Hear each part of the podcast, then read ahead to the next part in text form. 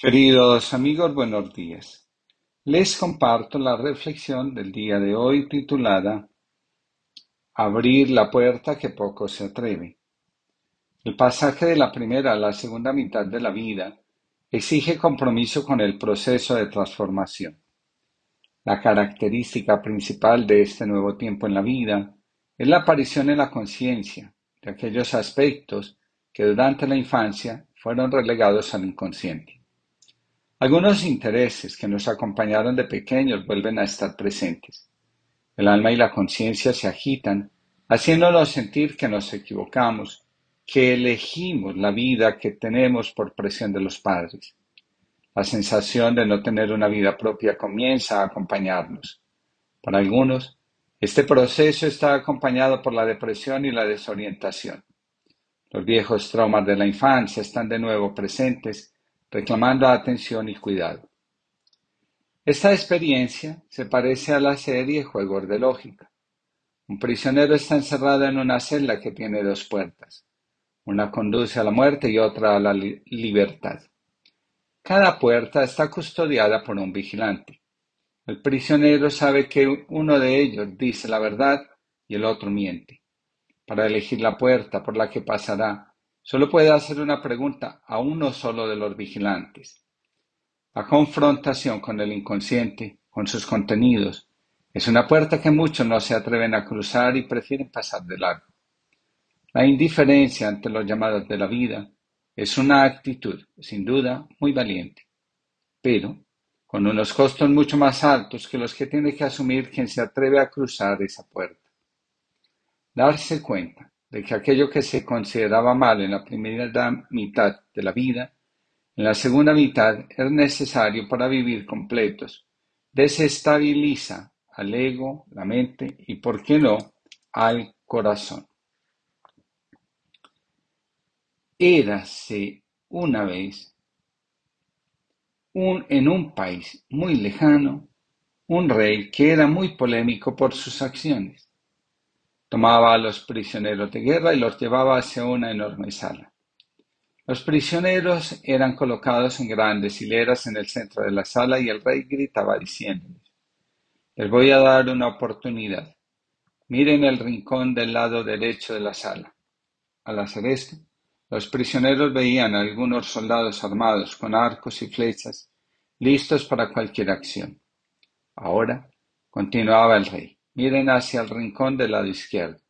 Al hacer esto, todos los prisioneros notaban que había una horrible y grotesca puerta negra, de aspecto dantesco. Cráneos humanos servían como decoración y el picaporte para abrirla era la mano de un cadáver. En verdad, algo verdaderamente horrible solo de imaginar, mucho más para ver. El rey se colocaba en el centro de la sala y gritaba, ahora escoge. ¿Qué es lo que ustedes quieren? ¿Morir clavados por flechas o abrir rápidamente aquella puerta negra mientras los dejo encerrados allí? Ahora decide. Tienen libre albedrío, escojan. Todos los prisioneros tenían el mismo comportamiento. A la hora de tomar la decisión, ellos llegaban cerca de la horrorosa puerta negra de más de cuatro metros de altura, miraban los cadáveres, la sangre humana y los esqueletos con leyendas escritas del tipo viva la muerte, y decidían, prefiero morir atravesado por las flechas. Uno a uno, todos actuaban de la misma forma. Miraban la puerta negra y a los arqueros de la muerte y decían al rey, prefiero ser atravesado por flechas, abrir esa puerta y quedarme encerrado. Millares optaron por lo que estaban viendo que hacían los demás, elegir la muerte por las flechas. Un día, la guerra terminó. Pasado el tiempo, uno de los soldados del pelotón de flechas estaba barriendo la enorme sala cuando apareció el rey. El soldado con toda reverencia y un poco temeroso preguntó Sabes, gran rey, yo siempre tuve una curiosidad. No se enfade con mi pregunta. Pero, ¿qué es lo que hay detrás de aquella puerta negra? El rey respondió Pues bien, ve y abre esa puerta negra. El soldado temeroso abrió cautelosamente la puerta y sintió un rayo puro de sol besar el suelo de la enorme sala. Abrió un poco más la puerta y más luz y un delicioso aroma a verde llenaron el lugar. El soldado notó que la puerta negra daba hacia un campo que apuntaba hacia un gran camino. Fue ahí que el soldado se dio cuenta de que la puerta negra llevaba hacia la libertad. La vida, en la segunda mitad, comienza a estructurarse desde la realidad interior que pertenece a cada uno. La máscara, propia de la primera mitad de la vida, que alienta al logro de un lugar en la sociedad, está invitada a ir desapareciendo poco a poco en nuestra vida. Llega un momento en el que la máscara ya no tiene tanta importancia como antes porque la autenticidad, actuar desde nosotros mismos, ser coherentes, se vuelve un objetivo integrador de la psique. Es propio de esta etapa que por momentos seamos sumamente críticos de nosotros mismos y, en otros momentos, mostremos una actitud sumamente compasiva. Esta alternancia en el estado de ánimo tiende a desconcertar, sin embargo, es parte del camino. Es la señal de que vamos progresando y adentrándonos realmente en el interior de la psique. En el pasaje de la primera mitad de la vida a la segunda mitad, el alma se adentra en la noche oscura. Lo que antes daba satisfacción, ahora crea una sensación de vacío que parece que nada lo llena. La historia, dolorosa del pasado, y cuando menos se piensa, el control emocional desaparece y se queda a merced de la inestabilidad emocional y lo que daba sentido a la vida. Ahora aburre, cansa, se quiere abandonar. Las convicciones que habían sustentado la vida se esfuman y muchos, ante el miedo que experimentan en estas circunstancias, recurren al fanatismo, al dogmatismo o al conservadurismo. Pocos se percatan de que el tiempo que llega exige mayor flexibilidad. Durante la primera mitad de la vida, el interés está totalmente en la vida exterior. El reconocimiento, el aplauso y la buena imagen ocupan buena parte de la conciencia. Se mira con rareza a quien habla de vida interior o se hace preguntas sobre la muerte y la trascendencia. Las dificultades interiores simplemente se opian o acallan con medicamento, ejercicio, disciplina o una mayor cantidad de trabajo. En cambio, en la mitad de la vida, el trabajo interior se convierte en el centro de interés. Se comprende que sin vida interior tampoco hay identidad sólida. Ahora, el interés está en ser uno mismo, vivir en coherencia y ser visto ante los demás como somos, sin máscaras y siguiendo en libertad nuestro destino en la mitad de la vida, parece que vamos en sentido contrario de lo que antes defendíamos. Aquellas ideas que sustentaban no solo nuestra vida, sino también nuestra relación con Dios son cuestionadas.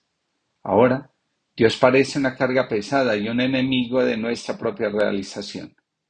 Aunque quisiéramos apartarnos de Él y considerar la fe como un atraso de la civilización, sabemos que algo en nuestro interior nos dice que sin relación con una fuerza mayor, Difícilmente podemos sortear las situaciones límites de la existencia. A nuestro alrededor, amigos de la infancia comienzan a enfermar gravemente, algunos a morir, otros a adentrarse en el mundo de la adicción, y unos cuantos ven que sus proyectos de vida, que antes parecían sólidos, ahora se desmoronan. Comprendemos que sin algo que nos fortalezca, podemos terminar confundidos. Aquí es cuando Jung y otros autores dicen, invitado o no, Dios siempre está presente. En la mitad de la vida, necesariamente, tenemos que devenir en aquello que realmente somos.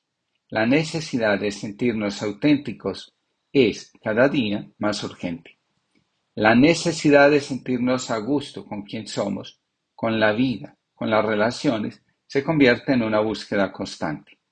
Para simbolizar este proceso, la psicología profunda recurre a la imagen del árbol que crece a partir de sí mismo, de la fuerza que lleva en su interior. De la bellota solo puede nacer el roble, no puede nacer una haya. Así que rendirse ante lo que somos y dedicarnos a vivir nuestra identidad es la gran tarea que la mitad de la vida pone en las manos de cada uno de nosotros. Dependiendo del lugar en el que caiga la bellota, el roble será más o menos diferente. A pesar del contexto en el que nacimos, de las circunstancias que rodearon nuestra llegada a la vida, lo único que podemos ser es nosotros mismos. Algunos podemos ser un poco diferentes, pero nadie puede esconderse de su carácter y menos aún de su vocación. James Hillman define como carácter la fuerza que nos hace ser lo que somos y por vocación el descubrimiento de nuestro propósito en la vida. Renunciar a nuestro carácter y vocación lleva al alma hacia la enfermedad, en algunos casos al desequilibrio psicológico o al suicidio. Finalmente, nadie puede oponerse a su destino. A veces iré distraído, y a mi vera serás peregrino ignorado. Tú has de notar. Puede que vaya sumido en fracasos, rumiando derrotas, lamentando golpes, arrastrando penas, sin ver el sol radiante, la vida que bulle, tu mano tendida. Tú toca mi hombro e importúname. ¿Acaso, perdido en palabras, no escuche tu voz desvelando lo escrito en el cielo, en la historia, en el acontecer de cada día? Tú grita, quizá no te lo pida, no te abra la puerta, ni me dé cuenta del hambre que nos atenaza, pero tú quédate Tal vez, al conocerte, te quiera retener en mi casa, a mi mesa, apresando el instante.